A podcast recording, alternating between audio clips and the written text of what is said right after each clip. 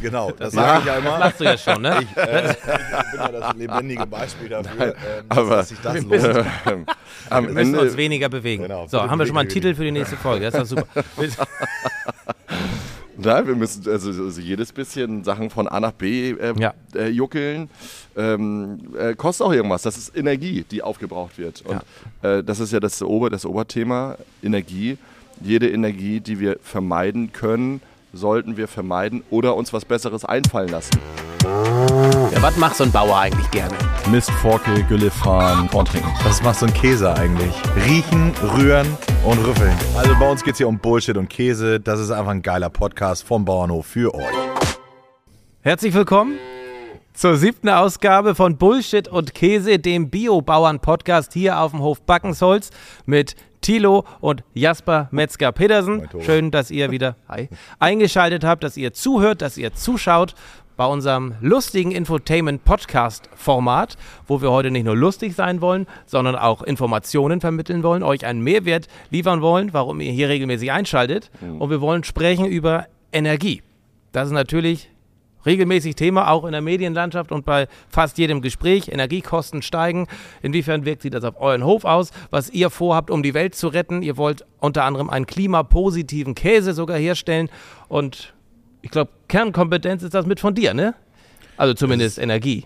Genau, es ist ein großer Teil. Endlich haben wir mal eine gefunden, Ein- wo du hier deine Expertise zeigen kannst. Genau. Ich würde sagen, hattest du dich da ja wir mal, was zurückgehalten. da kommt. Ähm, Ja, ich habe noch keine Frage gestellt, so richtig, Äh, ne? Mir fehlt gerade noch Ja. ein bisschen die Energie, äh, um diese Frage zu beantworten. Nein, natürlich Schöne nicht. Einleitung. Ja. Ähm, ja, Warum gesagt, ist Energie ich, ich hier so wichtig auf dem Hof? So. Genau, also der, der, der Hof selber ähm, hat im Prinzip ein sehr spannendes und geschlossenes Energiekonzept. Äh, der Hof Backensholz selber betreibt seit äh, fast 20 Jahren eine Biogasanlage. Und die Biogasanlage ist sozusagen das Herzstück, was die Energie angeht, weil man sich das vorstellen kann, ähm, Käse ist wie beim Kochen. Ähm, zum Käse machen braucht man Wärme, und, um Wärme zu erzeugen. Die meisten äh, stellen einfach nur ihre Herdplatte an äh, oder ihre, ihren Gasherd. Also wir brauchen irgendwie eine Energiequelle, um, um Milch warm zu machen. Und das hat unsere Eltern äh, 2000, 2001 dazu äh, bewegt, äh, eine Biogasanlage zu bauen. Und in dieser Biogasanlage wird aus Reststoffen und äh, Anbaubiomasse, äh, das ist noch ein Thema, auf das ich gleich zu sprechen kommen möchte, ähm, im Prinzip dann Methan hergestellt, also mit Hilfe von Bakterien. Und dieses Methan bzw. das Biogas wird dann in einem Gasmotor verbrannt und die Abwärme äh, wird in der Käserei genutzt. Also im Prinzip ist es das gleiche Prinzip wie ein, wie ein, wie ein äh, Auto im Motor. Wir haben ja, wir kennen es ja, wenn wir ein Auto fahren, die, Kühl, äh, die Kühlernadel bzw. die Temperaturnadel, die zeigt immer so auf 90 Grad. So, genauso hat das ein, so ein Gasmotor eben auch. Das sieht von außen ka- kaum zu unterscheiden. Und ähm, das heißt, wir produzieren 90-gradiges Wasser und die Antriebswelle, die sonst das Auto be betreibt, äh, geht bei uns auf den Generator und der erzeugt dann elektrische Energie. Und das ist quasi das Herzstück von, von Backensholz. Das heißt, wir haben hier die Möglichkeit mit Bakterien aus Organik, die wir nicht mehr brauchen, beziehungsweise die wir dafür anbauen, ähm, Strom und Wärme zu erzeugen. Warum ist das das Herz vom Hof Backensholz? Ist das was Einzigartiges, was ihr hier habt? Nein, es ist nicht einzigartig, aber es ist auch nicht typisch. Äh, leider nicht typisch. Also ähm, ich würde immer empfehlen, dass wenn wir die Energiewende wollen, äh, müssen wir ähm, im Prinzip schaffen, dezentral viel Energie zu erzeugen, weil wir dadurch natürlich auch die Netze entlasten und die, vor allem die Energie dort zu erzeugen, wo sie entweder anfällt oder also transformiert werden muss oder dort, wo sie benötigt wird. Ähm, das ist meiner Meinung nach äh, noch ausbaufähig äh, in, in Deutschland, ähm, auch in der Gesellschaft, weil ähm, da im Prinzip erst langsam ein Umdenken stattfindet. Und ähm, Wie bewertet ihr denn das politische Umdenken, was möglicherweise gerade stattfindet? Wird das transportiert auf die Gesellschaft? Äh, wie habt ihr das Gefühl und äh, wie bewertest du da gerade die Energiepolitik? Thilo. Ich, Energiepolitik. Und warum hast du eigentlich so einen Durst? Nach dem Wochenende. Du wolltest am Montag aufnehmen. Am Ja, Montagmorgen stimmt, hier das um stimmt. Das halb ist- elf. das war- war Eins, nicht so schlau. Ähm, also ich stecke nicht so tief in der, in der Politik, muss ich, muss ich vorweggeben, ähm, als dass ich jetzt jede tagesaktuelle Neuerung, Regelung ähm, kennen würde. Ähm, ja, insofern müsste die Frage ein bisschen, ein bisschen konkreter sein. Also ja, schöner, also schöner Einstieg von dir ins Gespräch. nee, tut mir leid. Also, also es, das gibt mit Sicherheit viel, was, was richtig gemacht wird, aber auch jetzt, guck mal, jetzt höre ich mich an wie ein, wie ein Politiker und viel auch was nicht. Ja, aber was würdest du dir wünschen, auch für euren Hof, für die ja. Landwirtschaft? Ähm, für die Landwirtschaft weiß ich nicht, da müssen wir erstmal fragen. Ähm, ich wünsche mir am Ende eine Energiestabilität, das hat ähm, und auch natürlich irgendwie eine Preisstabilität, wenn ich so von der wirtschaftlichen Seite her gucke, ähm, mit der wir gut planen können. Ich würde es, oder unser Ziel, das hast du ja kurz angerissen, ist im Prinzip, oder eine Vision, eine, eine Idee, gucken wir vielleicht Utopie, vielleicht auch nicht, ähm, ein klimapositives Produkt herzustellen. Das ist eigentlich das, was wir wollen. Ich habe nicht das fachliche Skillset, um mich mit Energie sehr tief aus, also ich könnte mich da reinlesen, aber ich tue es einfach nicht, weil das macht Jasper. Das ist, da sieht man im Prinzip unsere Arbeitsteilung live. Ne? Ich habe da, ja. kann mich reindenken, aber ähm, ich tue es aber sehr wenig. Aber die Idee war mal, die wir hatten, in einem im Prinzip ausgelöst durch auch ein Nachhaltigkeitsprojekt Interreg Deutsch-Dänemark. Da sind wir da drauf gekommen, Mensch, ähm, positively produced, CO2 positive ist doch viel geiler als immer nur zu bilanzieren und irgendwie äh, Klima ausgeglichen. Und im wahrsten Sinne, ich esse ein Stück Deichkäse und irgendwo blüht eine Blume auf. Das ist, das wäre wahnsinnig toll, wenn man das schafft. Und ähm, das ist auch ein Ziel, an dem wir uns aufhängen und ähm, ganz bewusst auch sehr hoch gesteckt, weil wir so realistisch sind, ähm, dann im stillen Kämmerchen doch zu wissen, dass wir sehr wahrscheinlich an die 100 sehr schwer rankommen, äh, sondern vielleicht irgendwo bei 80 Prozent irgendwann einschlagen müssen und sagen, Mensch, ich bin zufrieden. Ja. Und deswegen setzen wir einige Ziele, gerade diese, diese ähm, Ziele der, der Weltverbesserung, in der Regel immer ein bisschen zu hoch an, um den Antrieb zu haben, möglichst nah ranzukommen. Ja, Sie, zu, äh, zu, äh, zu Beginn, die wollen, die wollen das Thema die Welt retten äh, spielen. Wie kann denn sowas entstehen oder passieren, besser gesagt? Also deswegen äh, habe ich vorhin gesagt, dass wir über Anbau und Nicht-Anbau-Biomasse sprechen müssen. Das ist im Prinzip ein ganz, ganz wesentlicher ähm, Faktor. Ähm, wir sind ja 2001 bzw. 2000 irgendwann auf die Idee gekommen, dass äh, Biogas eine tolle Technologie ist. Mittlerweile produzieren wir 15 Prozent äh, des deutschen Stroms aus Biogasstrom. Das ist eine ganze Menge, vor allem wenn man bedenkt, dass Biogas im Prinzip immer an ist ähm, und ähm, nicht wie Solar- oder Windkraft auch äh, schwankt. Äh, dementsprechend auch ein verlässlicher Partner gerade für, für das Gewerbe oder für die Industrie ist. Grundlast, ne? ne genau, wenn wir eine Grundlast fahren können, wenn wir eine Versorgungsenergie bereitstellen können. Das ist eben der große Unterschied zwischen äh, Biogasanlagen und ähm, ähm, ich sag mal so, äh, Kollektoren, die sozusagen Sonne oder Wind ein oder äh, einfangen. Ne? Das wäre anders, zum Beispiel bei Gravitation oder Erdwärme, ähm, aber diese Sachen schwanken eben. Und ähm, deswegen ist es ganz wichtig, dass wir verstehen, das ist mir ja sowieso immer sehr wichtig, dass wir darüber nachdenken, wie wir in unserem Ökosystem wirken. Äh, und wirken wir so, wie wir das ursprünglich angegangen sind, dass wir das Biomasse-Thema durch Anbaubiomasse erschlagen wollen, dann gewinnen wir nichts. Also ein Mais, der angebaut wird, um in einer Biogasanlage zu Strom zu werden, ist maximal klimaneutral. Mhm so oder CO2-neutral. Ähm, mit den Verbrauchen, Verbräuchen etc., mit dem Bedarf, was man da an Maschinenpower, ähm, Manpower etc., was man da alles reinstecken muss, kommen wir eigentlich allerbestenfalls eben auf eine schlechte Null sozusagen.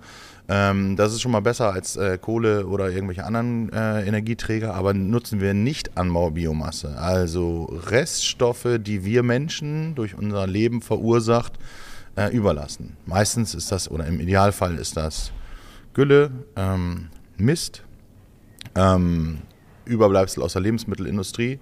Ähm, ne, das sind alles so Sachen, die im Prinzip in rauen Mengen da sind. Wir sind ja eine Exportnation, wir produzieren viel mehr, als was wir brauchen. Das ist auch eine Sache, über die man sprechen kann. Das ist äh, nicht energieeffizient, aber wir, wir verbrauchen eben auch über unsere Maße Rohstoffe. Und wenn wir jetzt äh, zweieinhalb Millionen Hektar, das ist äh, ähm, eine riesige Anbaumenge, an, äh, die in Deutschland angebaut wird, um, um regenerative Energien anzubauen.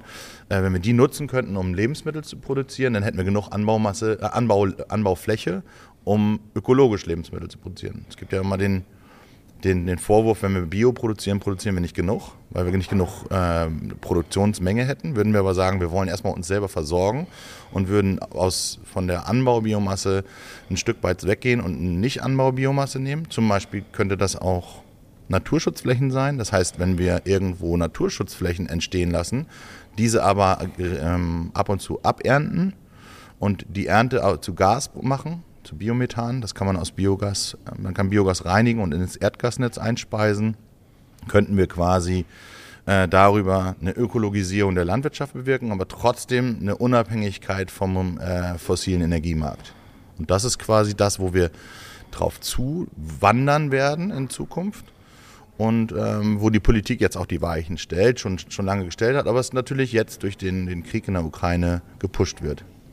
Du hast das Thema Verbrauch angesprochen. Kannst du ein bisschen zusammenfassen, äh, Thilo, was für einen Verbrauch habt ihr generell an Wasser, an Müll, an Energie, an Lebensmitteln? Mhm. Ähm, ist ja wahrscheinlich nicht wenig. Nee. Und ähm, inwiefern wollt ihr das auch künftig anpassen, ändern, optimieren?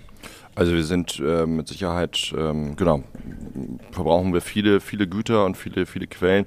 Ähm, Strom, Käserei, ich weiß, wie viel ich zahle, aber ich weiß nicht ganz, nicht ganz genau, wie viele Kilowattstunden das sind. Ähm, also wir verbrauchen ungefähr 30 Kubikmeter Wasser am Tag, das sind so 30.000 Liter ähm, in der Käserei. Ich glaube, in der Landwirtschaft ist es sogar mehr, weil die Kühe sehr, sehr viel trinken. Also eine, da haben wir aber eine Brunnenanlage. Aber ähm, eine Kuh trinkt ja zwischen 80 und 120 Liter am Tag bummelig. 500 Kühe, also 50.000 Liter Wasser nur zum Trinken jeden Tag für die Kühe. Äh, schon Wahnsinn. Und okay, wo kommt das Wasser her?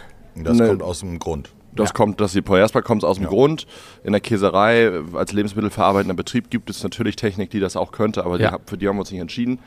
Ähm, was ähm, ja, was haben wir? Abwasser, also man spricht da immer von EW, also Einwohnergleichwerten. Wir sind ungefähr bei 800 EW. Also unser, wir haben einen Abwasseranfall also nicht nur von, von der Menge, sondern auch so von der Verunreinigung. Wenn man jetzt äh, die Industrieabwässer sieht, da sind ja doch mit so ein paar Reinigungsmittel drin, was 800, einem 800 Seelendorf entspricht.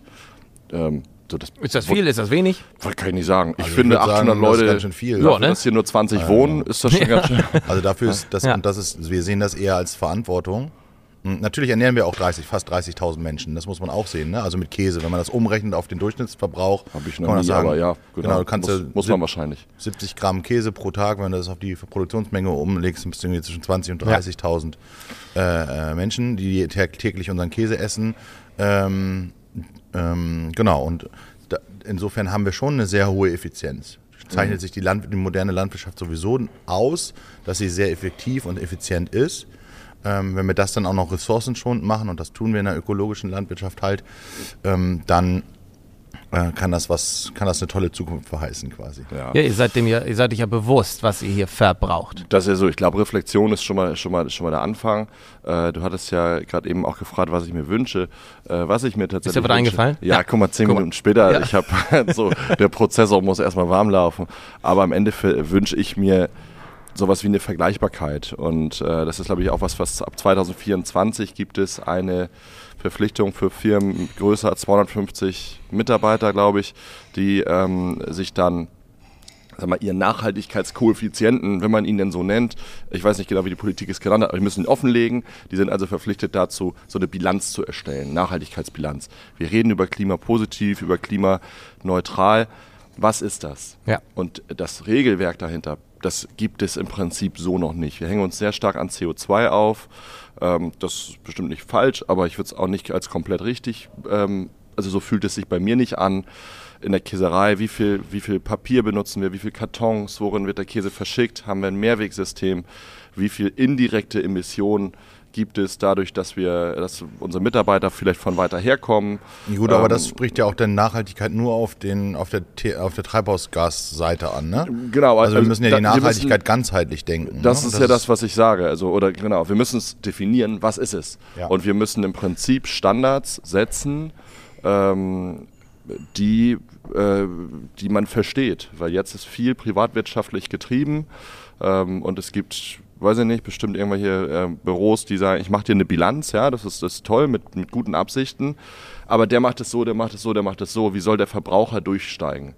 Und äh, ich glaube, die Zeiten sind, sind niemals besser gewesen für sowas, weil die Verbraucher schon sehr offen sind und die Politik weiß zumindest, dass es ein Thema ist, an dem man auf jeden Fall arbeiten muss. Ähm, genau. Ähm, insofern, insofern passt das, glaube ich, schon alles gut, äh, gut in die Welt. Ähm, und das ist ein Arbeitsfeld, da würde ich, da ich schon gerne was tun.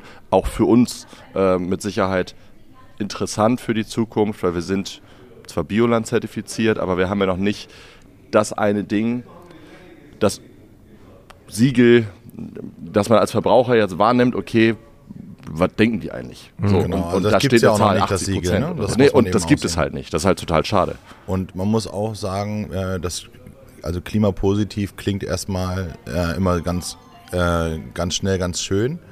Ähm, aber was bedeutet das im, im, Endeffekt? Also was wollen wir eigentlich?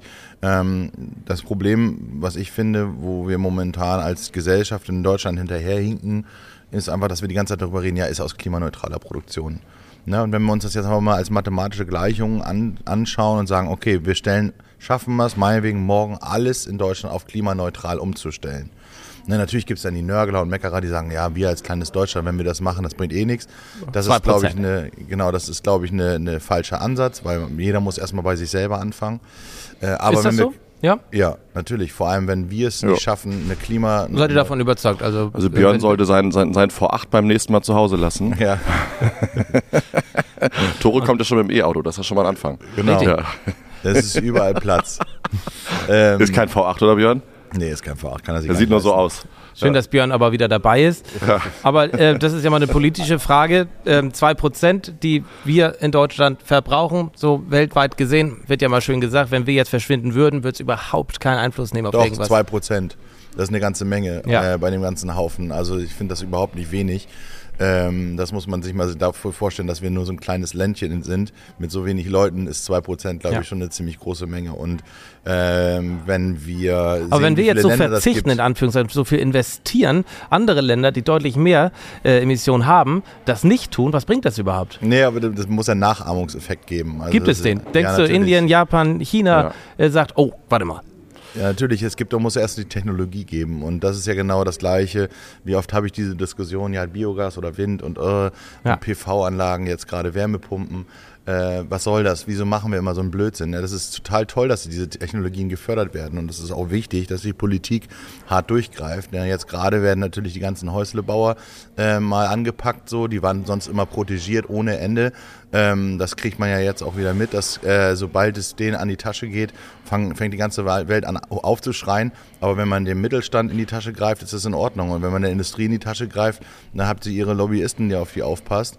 Ähm, das ist nun mal Zeit, äh, dass alle äh, ihren Beitrag leisten und jeder muss äh, da anfangen. Und was ich, wo ich gerade eben mit angefangen hatte, ähm, wenn wir Klimaneutralität erlangen würden, dann würden wir noch gar nichts besser sein, weil dann würde es alles noch genauso sein wie jetzt. Ja. Also es reicht einfach nicht. Äh, wir können nicht ähm, und das ist genau der große Vorteil. Wir können nicht darauf äh, uns verharren, dass wir nur klimaneutral bleiben wollen, sondern wir müssen klimapositiv werden. Und das ist genau der große Vorteil, den wir als Deutschland haben, dass wir eine relativ reiche Gesellschaft haben und eine relativ aufgeklärte Gesellschaft im Vergleich. Relativ.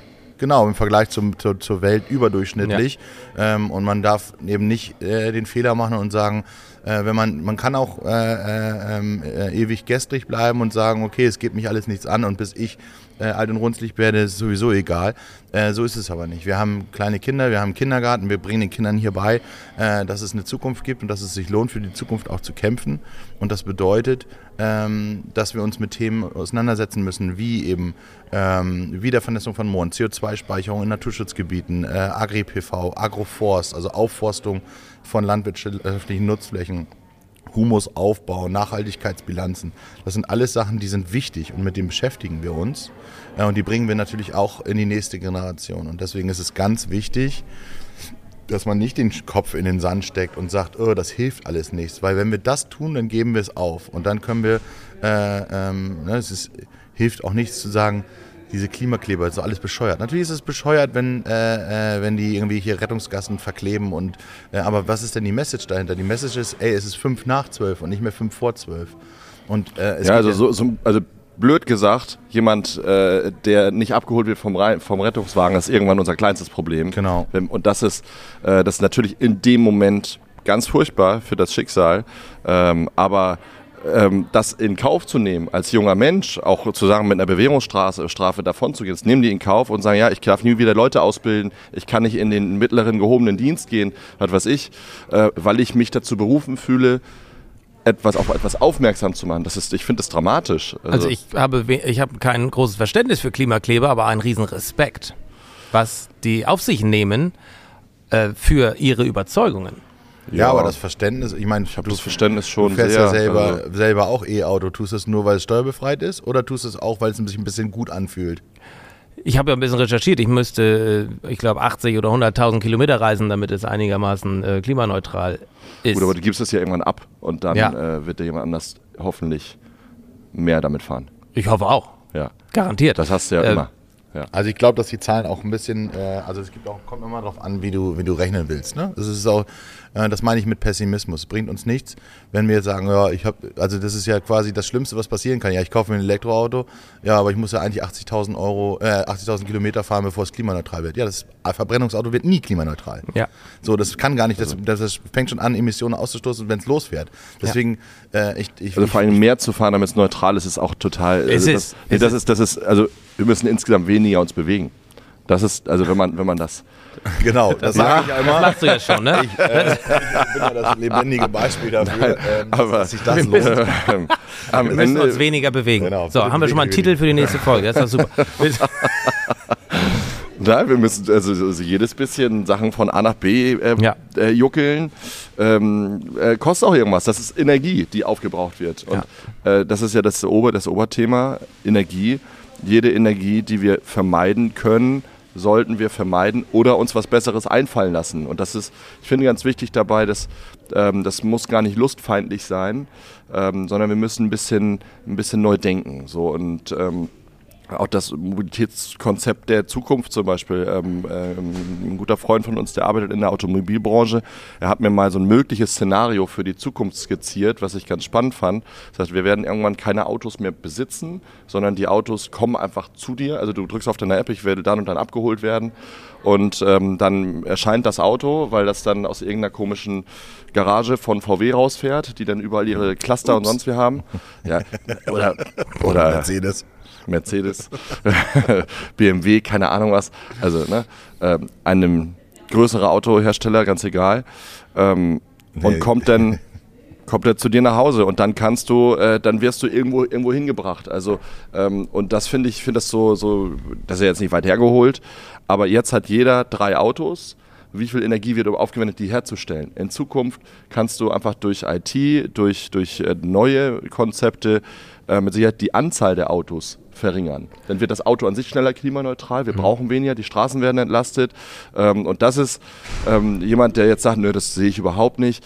Da, versteh, da fehlt mir dann auch das Verständnis. Ja. Also so, da da muss man auch optimistisch in die Zukunft gehen und sagen, toll, dem gebe ich eine Chance, großartig, jemand überlegt sich was, das ist doch mal ein Ansatz.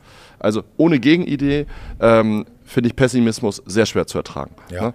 genau. Ist, Wie bewertet ihr da die, äh, die Pandemiezeit, die letzten Jahre? Hat sich der Fokus da etwas verändert? Ähm, wir haben jetzt Corona hinter uns hoffentlich äh, gelassen. Langsam werden viele wieder wach Ach.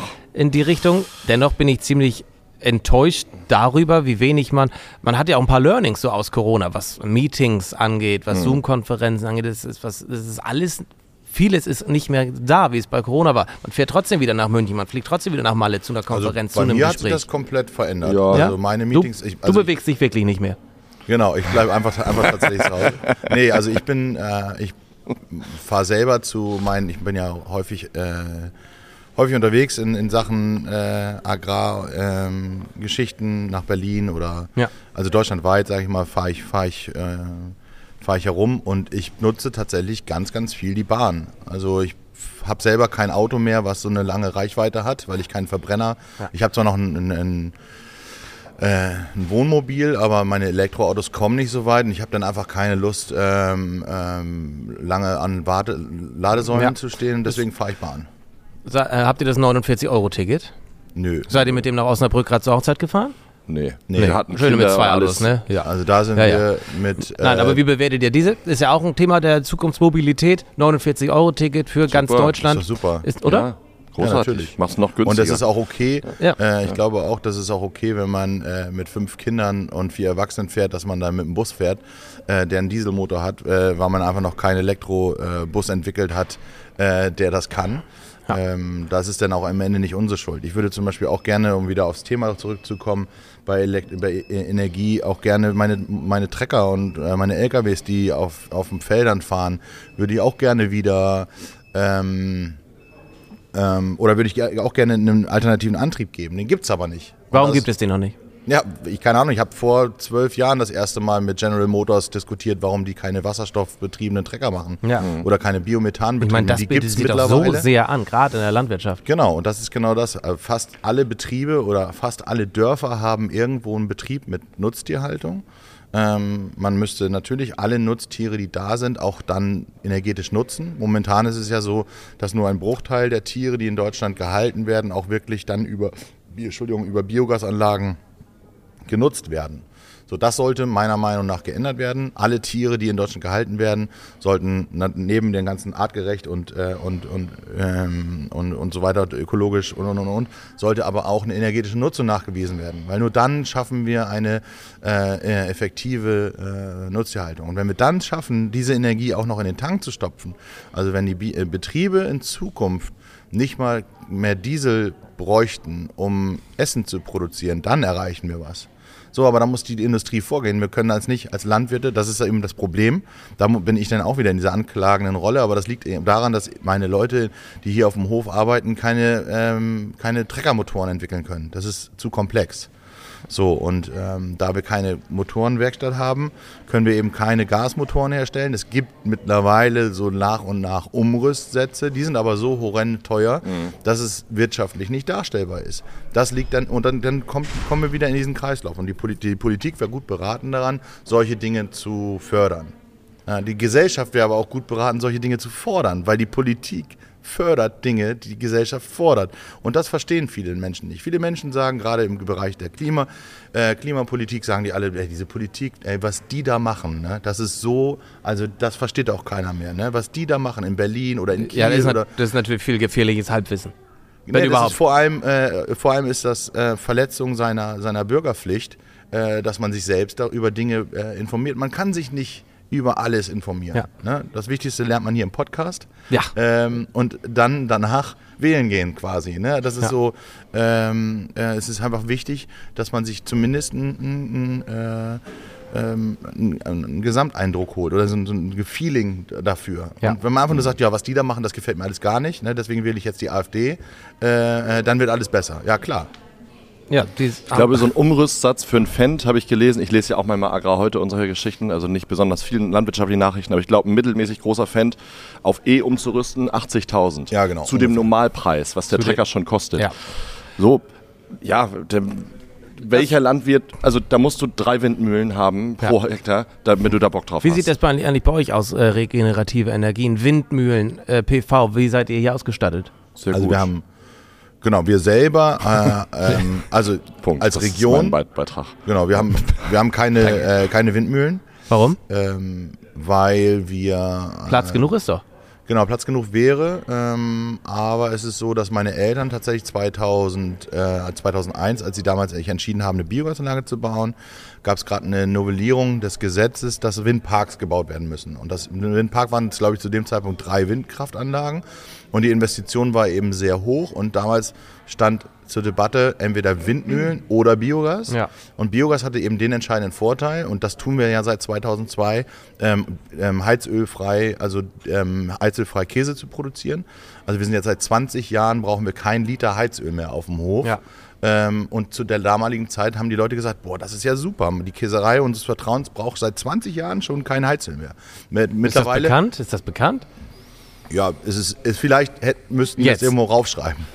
Ja. Ne? Aber das ist für unser Selbstverständnis. Wir sprechen da schon drüber. Genau, ja. wir reden darüber, also wenn man uns hier vor Ort kennenlernt und dann Ja. reden wir da schon drüber. Aber es ist jetzt nicht so, dass wir das irgendwo wo vorne drauf schreiben. ähm, Könnte man natürlich vielleicht ein bisschen mehr, aber damals haben wir im Prinzip den Zug Wind ein bisschen Ja. verpasst. Und Einfach auf ein anderes Pferd gesetzt. Ne? Genau. Und das ist am Ende Das ja auch falsche eine- oder richtige? ähm, Aufs Richtige. Aufs Richtige, weil wir ja eine Doppelnutzung haben. Genau. Wir Ja. haben ja Strom und, also thermische und elektrische Energie. Aber ist das Thema durch? Ist es abgehakt? Ich meine, Nee, was das jetzt ist kann auch werden und ich glaube, nie- das ist ja Windparks nie- werden immer noch gebraucht. Also das ist mit Sicherheit nie abgehakt, sowieso die gesamte Diversifizierung der Energielandschaft Ja. aus dem Hof. Ich bin ja, also so, ähm, wenn ich da mal einhaken darf, aber was haben wir jetzt? Biogas 1,2 Megawatt flexibilisiert, glaube ich. Kommt ja, das hin? 900 jetzt. Oder ein bisschen neun- neun- verkleinert. heißt okay. das? Was- was- Ähm, also das ist im Prinzip das, wir können 900 Kilowatt pro Stunde herstellen. Das ist Ja. sehr, sehr viel. Ja. Ne, äh, das ist wirklich eine Großanlage. Und wir waren ja, du warst ja auf diese Anbaufläche angesprochen. Ich Ja. sehe in der Zukunft, also da äh, glaube ich, sind wir, sind wir auch äh, auf einem ähnlichen Pferd unterwegs, ähm, dass wir diese, diese Anlagen auf den Höfen im Prinzip dahin schrumpfen, dass es nur noch Resteverwerter werden.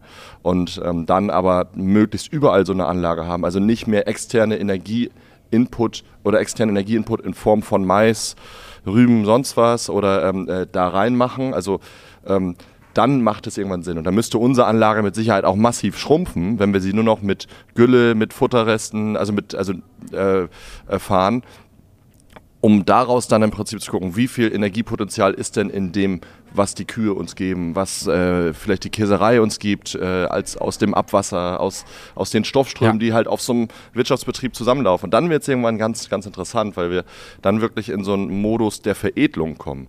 Und ähm, ich bin ein großer Freund davon, das Wort Abfall im Prinzip irgendwann mal aus den, aus den Köpfen zu streichen. Ich glaube, dass das ein riesen Transformator oder ein riesen Motor sein können, kann, wenn wir es schaffen, ähm, Abfälle neu zu betrachten und im Prinzip immer als Rohstoffe zu sehen. Und ähm, das tun ja sag mal, viele, auch, auch äh, sehr pfiffige Menschen, die gucken an, was ist, was ist da, was wird weggeschmissen in der Gesellschaft und wie kann ich daraus Geld verdienen. So, und ähm, wenn wir diesen, diesen Anreiz einfach nehmen, ich finde auch das Geldverdienen beim Umweltschutz ganz entscheidend, aber einfach sagen, zum Beispiel unsere Molke, unser Abwasser oder, oder solche Geschichten. Ähm, wir haben so viele Abwasserfirmen hier auf dem Hof gehabt und die meisten wollten uns natürlich eine chemische Aufbereitung verkaufen. Ähm, und wir haben immer darauf gepocht, nee, wir wollen es naturnah machen. Ähm, am Ende des Tages kann man sagen, gut, dafür, also, oder es hat jetzt fünf, sechs, sieben Jahre gedauert, bestimmt fünf, sechs, bis wir ein Verfahren haben, was erfolgsversprechend ist, was aber sehr, sehr naturnah ist, ähm, weil sich die, die Industrie damit einfach noch viel zu wenig auseinandersetzt. Und ähm, es gibt es immer mal so als Insellösung, aber da wird es dann interessant, weil wir wollten gerne den Wasser, das Wasser als Rohstoff sehen und irgendwas aus dem Abwasser ernten und nicht einfach nur wegballern so und, ähm, und dann irgendwo versickern lassen oder was. Da, und genau, da können wir, glaube ich, viel, viel mit lösen. Du hattest eingangs äh, den Verbrauch in der Käserei angesprochen. Das wollen wir in der nächsten Folge nochmal aufgreifen. Wie entsteht eigentlich ein Käse? Was für Energie fließt da rein? Wie viel Wasser wird gebraucht? Zum Abschluss noch einmal Energiekrise, Preiserhöhung. Wie krass betrifft es euch? Kannst du uns da sogar mal mit Zahlen versorgen? Kann Und wie ich, geht ja. ihr dagegen Darf an? Ich? Ja, ne? Ja, ja. Ist- ist, ja, transparent, ne? Ja, ich, ja, genau. Nee, also ähm, im Prinzip ist es so, in der Käserei haben wir, also ich kaufe von Jasper die, die Energie ab, deswegen sagte Jasper ja auch, die Biogasanlage ist so unser Ja. energetisches Rückgrat. Ähm, wir haben da ja schon auch Geschäftsbeziehungen. Wie läuft da so eine Transaktion ab bei euch beiden? Äh, Zählerstand ablesen, mal äh, QR-Code. Ja. Genau, mal, mal ähm, Strompreis, wie bei jedem anderen auch. Ja. Und äh, Tilo Genau. kriegt auch keinen günstigen Strom, der ist relativ wert, wertig, aber dafür kann ich ihn produzieren. Ne? Also, äh, sag mal, um auf das letzte Jahr zu sprechen zu kommen, äh, wir haben ja davor, glaube ich, börsennotiert Strom gekauft. Ne? Und das hatte mit Sicherheit einige Jahre Vorteile, dass man günstig, verhältnismäßig günstig als Mittelspannungs- und auch Mittelstandsbetrieb an Strom kam, so für unseren Wirtschaftsbetrieb. Das hat dann aber den Nachteil, als die Preise so durch die Decke gingen, dass wir halt von, dem Tag, von den Tagespreisen abhängig wurden. Ähm, wir sind also von 16 Cent die Kilowattstunde auf über 54 gestiegen innerhalb von einem Monat. Das ist ähm, war für mich echt ein großer für uns alle, aber ähm, ich bin ja so der Hauptstromverbraucher, glaube ich, neben der Biogasanlage mit den Rührwerken. Ähm, und das Gut, war der schon. größte Verbraucher, aber auch die größte Einnahmequelle. Ja, aber Gut, wenn du, aber das bringt dir ja nichts, wenn du viel einnimmst, wenn du noch mehr ausgibst. Also, wenn, wenn der Strompreis äh, sich verdreifacht, und das war ja mehr als verdreifacht, und ich rufe äh, bei meinen Kunden an und sage, tut mir leid, Ja. äh, ich muss mal auf den Käse umrechnen, äh, ihr müsst noch mal einen Euro mehr zahlen als Kilo. Hast, ma, habt ihr das getan? Nicht so, wie wir müssten, weil das, das hat, gut, das hat dann wieder andere Gründe. Ähm, also eine 1 zu 1 Preiserhöhung war in unserer Preiskategorie sehr schwer durchsetzbar. Ja.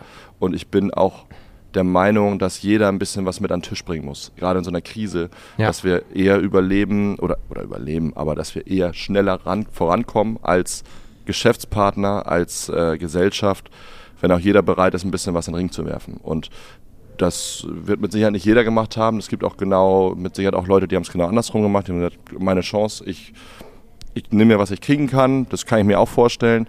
Ähm, ist nicht unser Swag, sag ich mal, ist nicht so unser Style. Aber am Ende ist der Strompreis massiv hochgeschossen.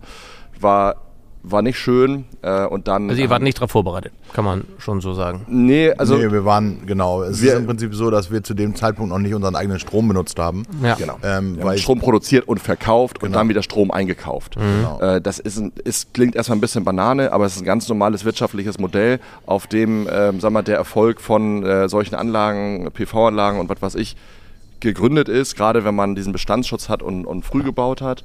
Ähm, das haben wir jetzt aber ab letzten September, glaube ich, oder irgendwann letztes Jahr, ist ja auch egal, das Datum, ähm, sind wir Eigenstromverbraucher, sind also eine Überschusseinspeisung. Heißt, alles, was wir nicht benutzen, von dem, was wir produzieren, geht ins Netz, aber vorher wird unser Strom abgenommen. Ja. Und dadurch haben wir im Prinzip die Chance, ähm, eine, eine Sicherheit zu haben, auch eine Preissicherheit. Der, der Preis ist jetzt höher als vor der Krise, aber ich weiß, dass er auch die nächsten zwei, drei Jahre konstant ist. Und das ist, glaube ich, ein Riesenvorteil, den wir dann den, den Kollegen oder dem einen oder anderen Kollegen vielleicht gegenüber haben, dass wir da auf eine Produktionssicherheit zurückgreifen können und dadurch auch eine Preissicherheit und dadurch unseren Kunden auch wieder eine Preissicherheit geben können und ein verlässlicher Partner sein können. Und ähm, dazu ist natürlich super schön, mit eigenem Strom zu arbeiten, mit eigener Wärme zu arbeiten, mit eigenem Wasser zu arbeiten, was wir hier tun und ähm, hier das Licht anzumachen, kostet auch Geld.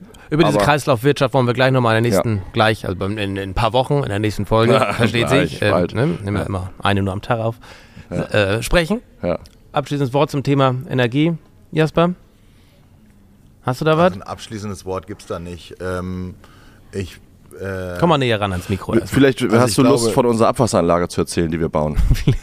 Nö, wieso? Das ist doch ein super spannendes Thema, habe ich ja gerade schon mal angerissen. ja, genau. Also Ja. ähm, So eine Frage hätte ich mir vorher mal aufschreiben können, Ja. hätte ich die Info bekommen. So ein, So. Ähm, ja, das ist halt ja nicht, nicht direkt was mit äh, Energiegewinnung zu tun, ja und nein. Also wir planen zum Beispiel gerade eine, eine, eine Weideverdunstungsanlage. ähm, Was ist das wo genau? wir äh, das Abwasser, was auf dem Hof anfällt, quasi ähm, durch Gravitation vorklären, also sedimentieren lassen äh, und sieben. Also mit Ähm, also sedimentieren lassen, wird kaum einer verstanden haben. also Se- Sedimente. Stehen lassen, Jeder weiß, die schweren Sachen fallen nach unten. So. Genau. Ja, also Gravitation ist Schwerkraft und das Ja, ja. ist eine vorherrschende Kraft auf unserem Planeten, äh, ziemlich unterschätzt. Da kann man auch ganz, ganz viele Energieprobleme mitklären. Auf jeden Fall äh, kann äh, diese Schwerkraft eben auch Teile aus äh, Lü- Flüssigkeiten äh, klären. Genau. Und diese Flüssigkeit, die dann überbleibt, die ähm, wird quasi ähm, belebt über Sauerstoff und dann ähm, an äh, Weiden gegeben. Also Weiden, die Pflanzen, äh, die Bäume oder die, die, die Büsche sozusagen.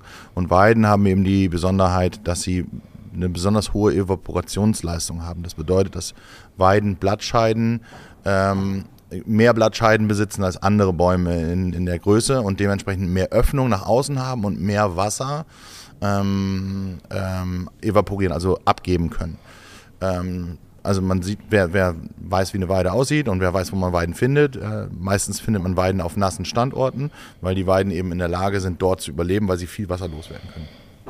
Und wir nutzen diesen Effekt der Weide.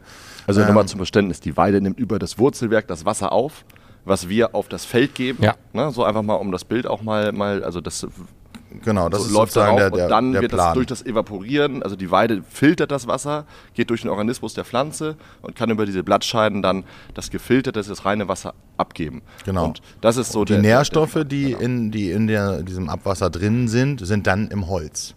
Ne? Und äh, an den Wurzeln, also Pflanzen haben an den Wurzeln ganz, ganz fantastische Möglichkeiten, ähm, ähm, sozusagen Gifte und Reststoffe zu, zu, zu zersetzen.